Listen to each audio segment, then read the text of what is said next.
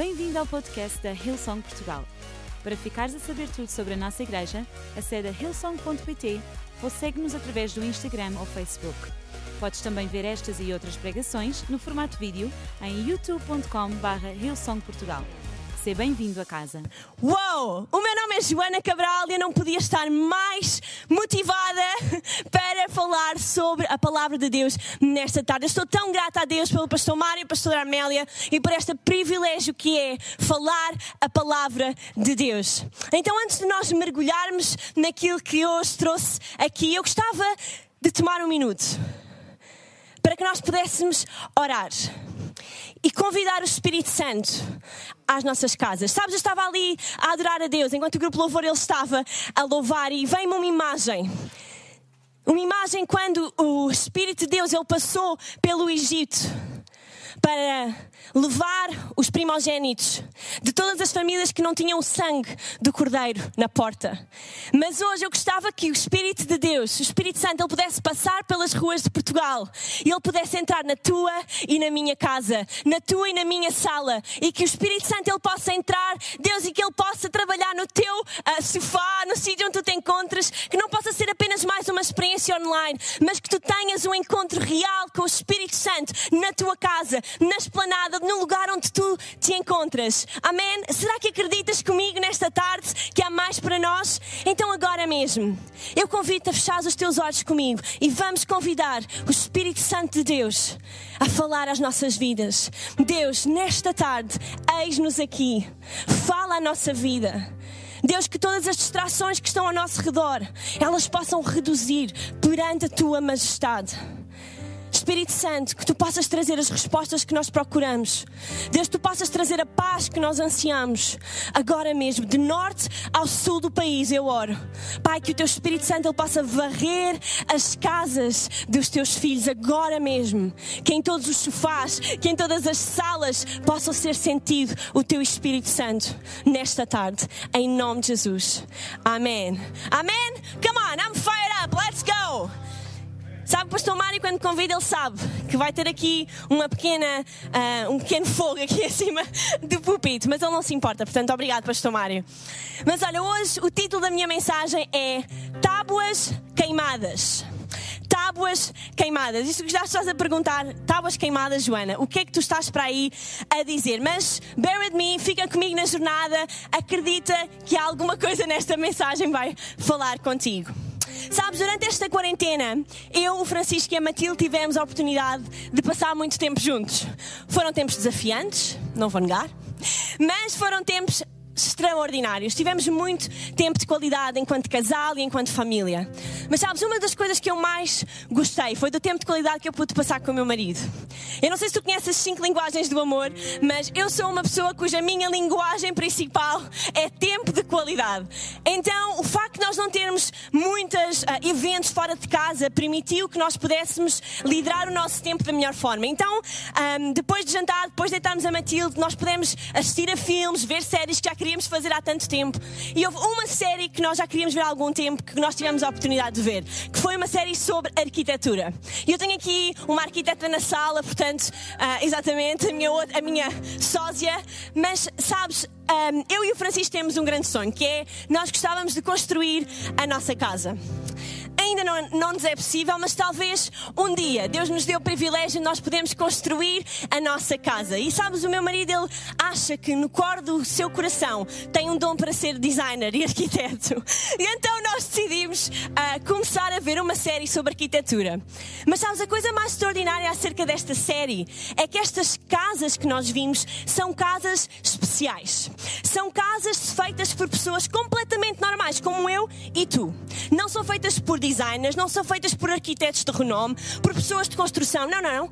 São feitas por mulheres e homens comuns que tiveram o sonho de construir uma casa que refletisse as suas convicções. Nós vimos casas em Bali construídas apenas de bambu de fundação ao telhado, ok? Só bambu. Nós vimos casas dentro de estufas autossustentáveis. Nós vimos casas. Um, dentro montes para que a paisagem não fosse destruída. Mas houve uma casa que mexeu comigo, que foi uma casa no Canadá. Uma casa construída com um método japonês chamado Yakasugi. Aqui uma japonesa a dar cartas. Yakasugi. E aqui no ecrã tu vais ver a forma de construção deste método. O Yakasugi tem como objetivo pegar na madeira que é construída queimar a madeira, colocá-la num túnel e onde a madeira é queimada do seu interior para o seu exterior. Um fogo consome todas aquelas placas que irão proteger aquela casa. Há quase um foguete uh, que, se, que vem do fundo para o início que cria todo um fogo dentro daquelas tábuas. E se calhar tu estás a olhar para este método e a pensar, mas que coisa estranha. Porque incêndios é o que destrói a madeira. Mas quão incrível é ver um método que, através da queima do interior da madeira, faz com que esta dure por centenas e centenas e centenas de anos. Sabes, o Yakasugi faz com que uma casa dure cerca de 400 a 600 anos, sem nunca ter que ser mantida. E quando eu estava a ver esta casa, eu senti o Espírito Santo falar ao meu coração e trazer-me uma história que está no Velho Testamento, uma história que muitos de nós já conhecemos. Uma história de três amigos. Diz comigo, três amigos: Sedraque, Mesaque e Abdenego. A história deles está em Daniel 13 e por uma questão de tempo eu vou parafrasear a história, mas tu podes ler durante a semana na tua Bíblia. Sabes, Sadraque, Mesaque e Abdenego, eles eram israelitas. Eles eram parte do povo escolhido de Deus. Eles eram parte um, do povo amado de Deus. Mas eles estavam numa situação um pouco desconfortável. Eles estavam exilados em cativeiro na Babilónia. Babilónia tinha sido um país que os tinha, que os tinha capturado e que estava agora a escravizar a nação de Israel. Sedraque, Mesaque e Abdenego encontravam-se numa das piores situações da sua vida e da história do seu povo.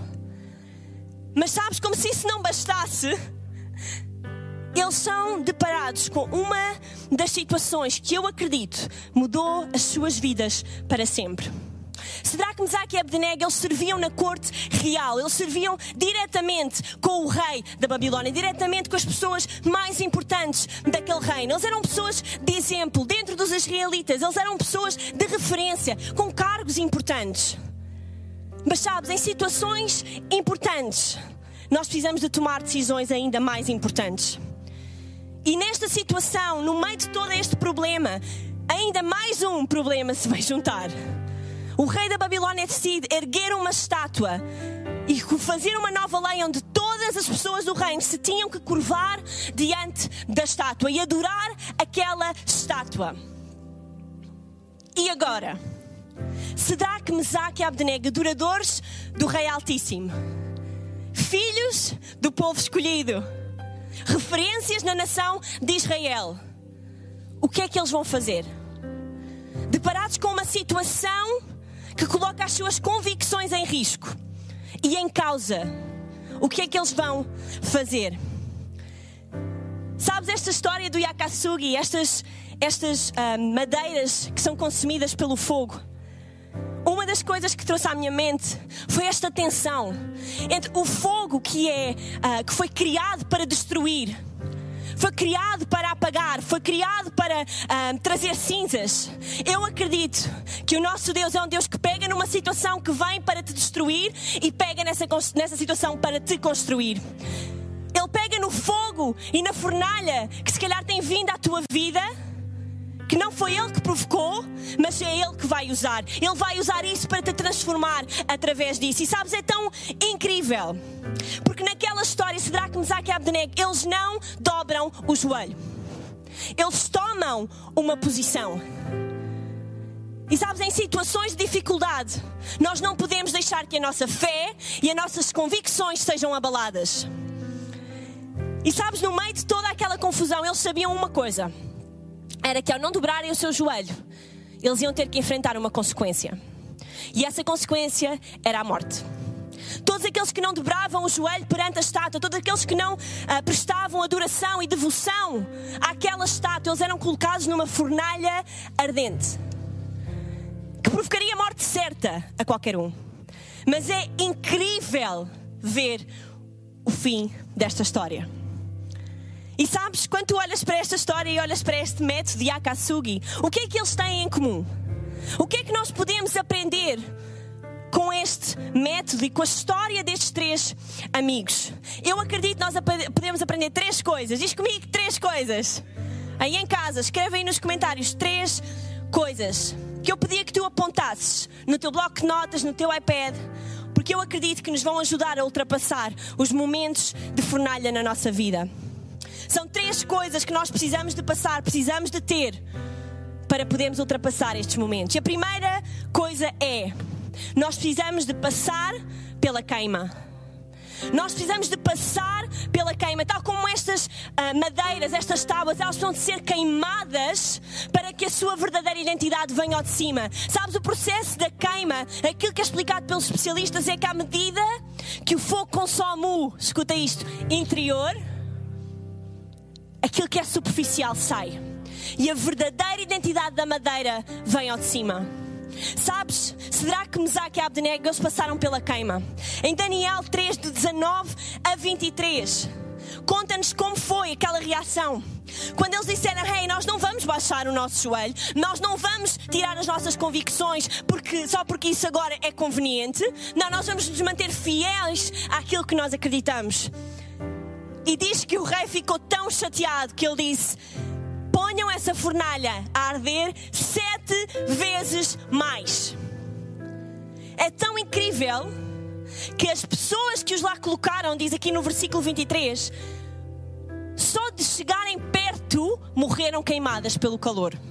Imagina a densidade daquelas chamas. Imagina o medo de entrar naquela fornalha, de passar por aquela Mas sabes, muitas vezes nós precisamos da queima da nossa incredulidade é necessária a queima da incredulidade para que nós possamos construir a nossa identidade.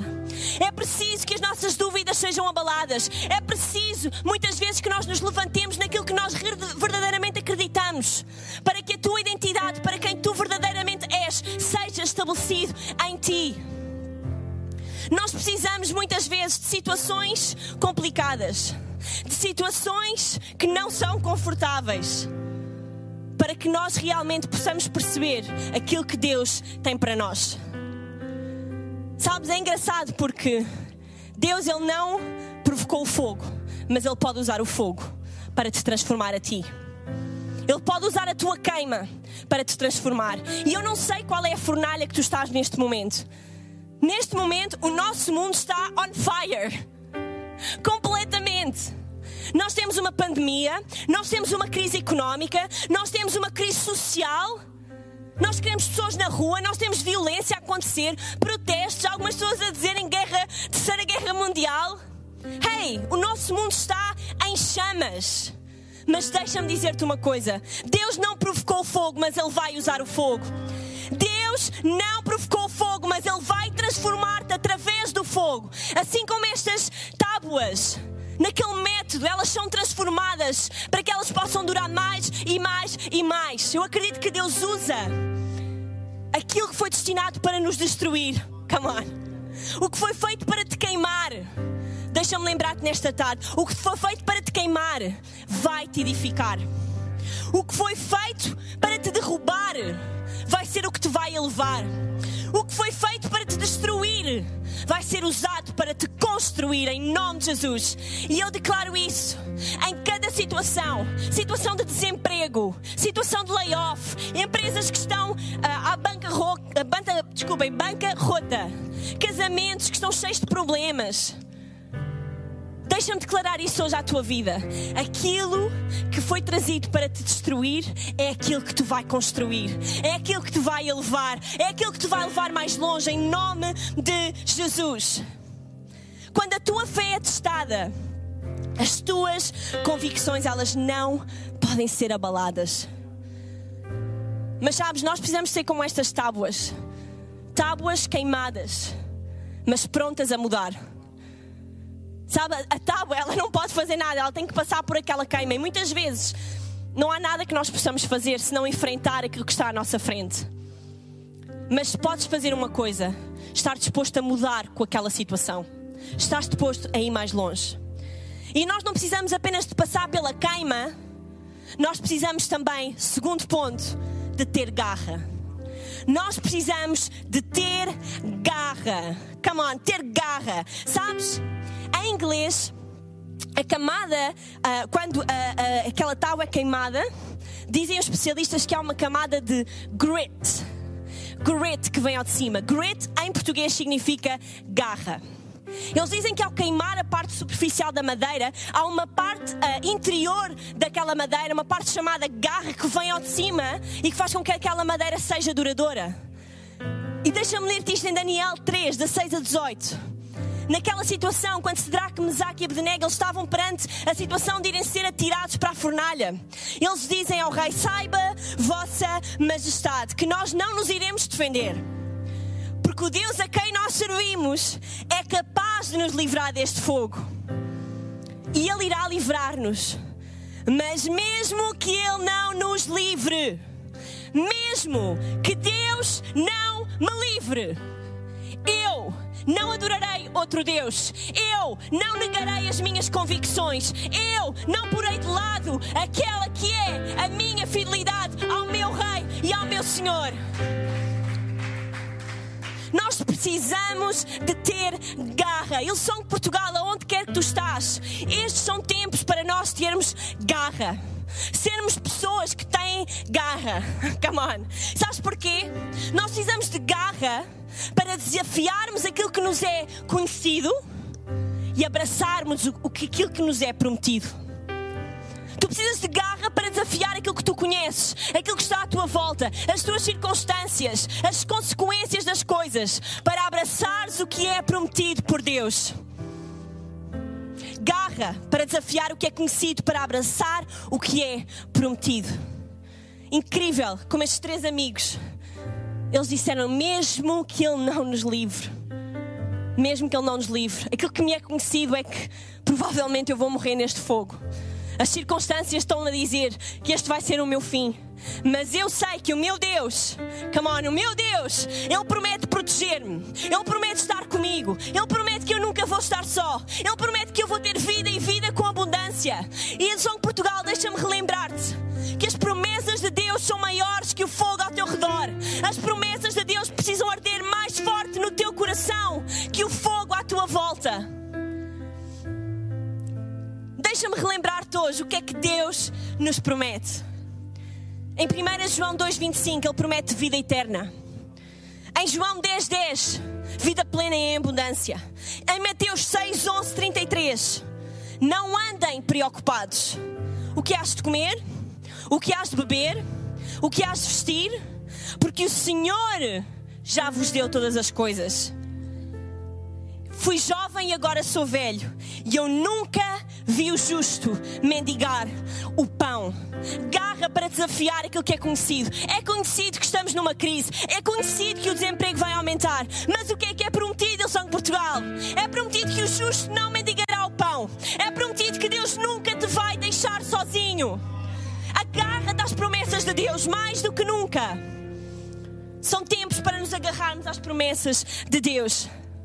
Sabes, se tu estás a ouvir esta mensagem, estás neste momento numa fornalha ardente. Estás neste momento a passar por uns tempos complicados. Tu não estás sozinho.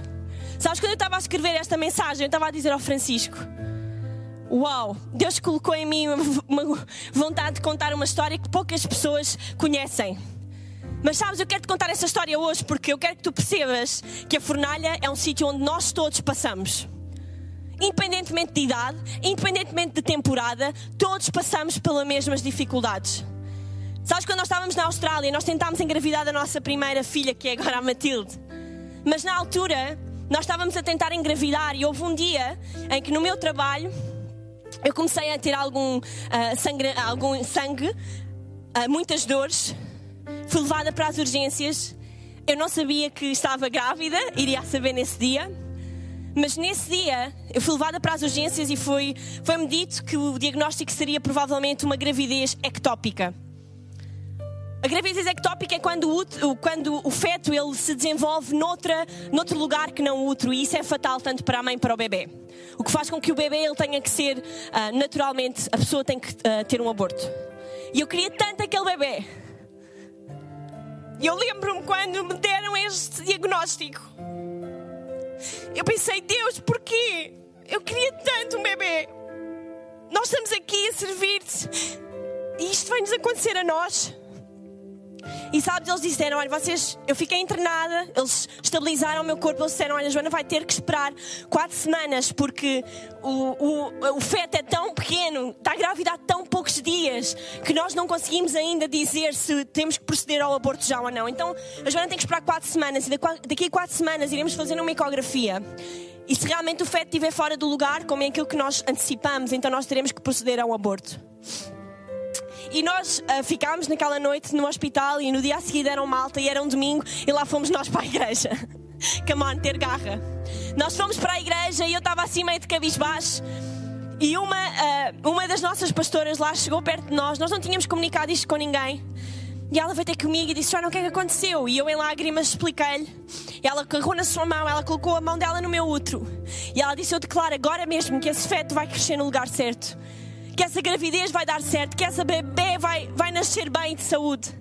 E eu lembro que naquele dia olhei para o Francisco e disse: Vamos acreditar que o milagre vai acontecer. E quatro semanas depois nós entramos naquele, naquela ecografia e o médico disse: Hey, não sei o que, é que aconteceu, mas esta criança está no útero. Vai ser uma gravidez normal, vai ser uma gravidez completamente saudável. A Joana pode ir, pode celebrar, está tudo bem.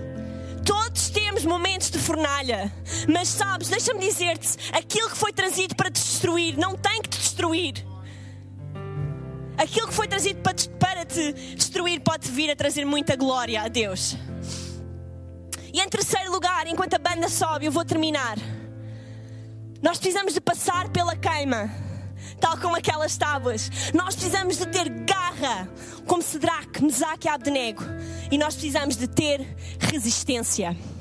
Resistência para aguentar e passar as temporadas mais difíceis da nossa vida. Sabes, em Daniel 3, 26 a 30, fala sobre eles entraram na fornalha e passados uns, tempos, uns minutos o rei começou a perguntar: Hey, quantos é que nós lá colocámos dentro? Quantos foram? Rei, foram três. Como assim três? Eu vejo quatro. Quatro homens a andar. Como é que é possível? Quem é que está ali? E é relatado na Bíblia que um anjo do Senhor estava naquele lugar e protegeu aqueles três homens. Eu quero te relembrar hoje. Deus está contigo na tua fornalha. Tu não estás sozinho e tu nunca vais estar sozinho. Ele está contigo nos momentos mais difíceis. Ele sabe a tua dor, Ele sabe o tamanho das tuas chamas, mas Ele está aí para te proteger. Precisamos de resistência. Tal como Sedraque, Mesaque e Abdenego, eles foram lá para dentro e só lá dentro é que eles viram o milagre de Deus. Muitas vezes tu tens que aguentar a queima para veres o milagre que vem do outro lado. Tu tens de passar pela fornalha para ver o milagre acontecer na tua vida. Era melhor que não tivéssemos que passar por momentos difíceis, mas não foi assim que Deus desenhou as coisas. E sabes, eu acho tão incrível, porque no final desta história, no final desta história, porque eles foram resistentes, porque eles passaram pela queima, porque eles tiveram garra, o rei disse: Uau, wow, nós vamos ter que adorar este Deus. Porque não há mais nenhum Deus que possa fazer aquilo que este Deus fez. E no final ele diz: que em seguida o rei promoveu Sedraque, Mesaque e Abdenego às mais altas posições na Babilónia. Atrás da tua resistência está a tua promoção. Atrás da tua resistência está a tua oportunidade. Atrás da tua resistência está o teu propósito. Então não largues, não desistas. Não venhas para trás. Não baixes os braços. É a altura de continuarmos a lutar em São Portugal. Mesmo quando as circunstâncias ao nosso redor parecem completamente crazy. Deus está comigo e Ele está contigo. O nosso, a nossa queima, aquilo que veio ser trazido à nossa vida para nos destruir, Ele não nos vai destruir. O que veio para te derrubar, Ele vai te elevar em nome de Jesus. Em nome de Jesus.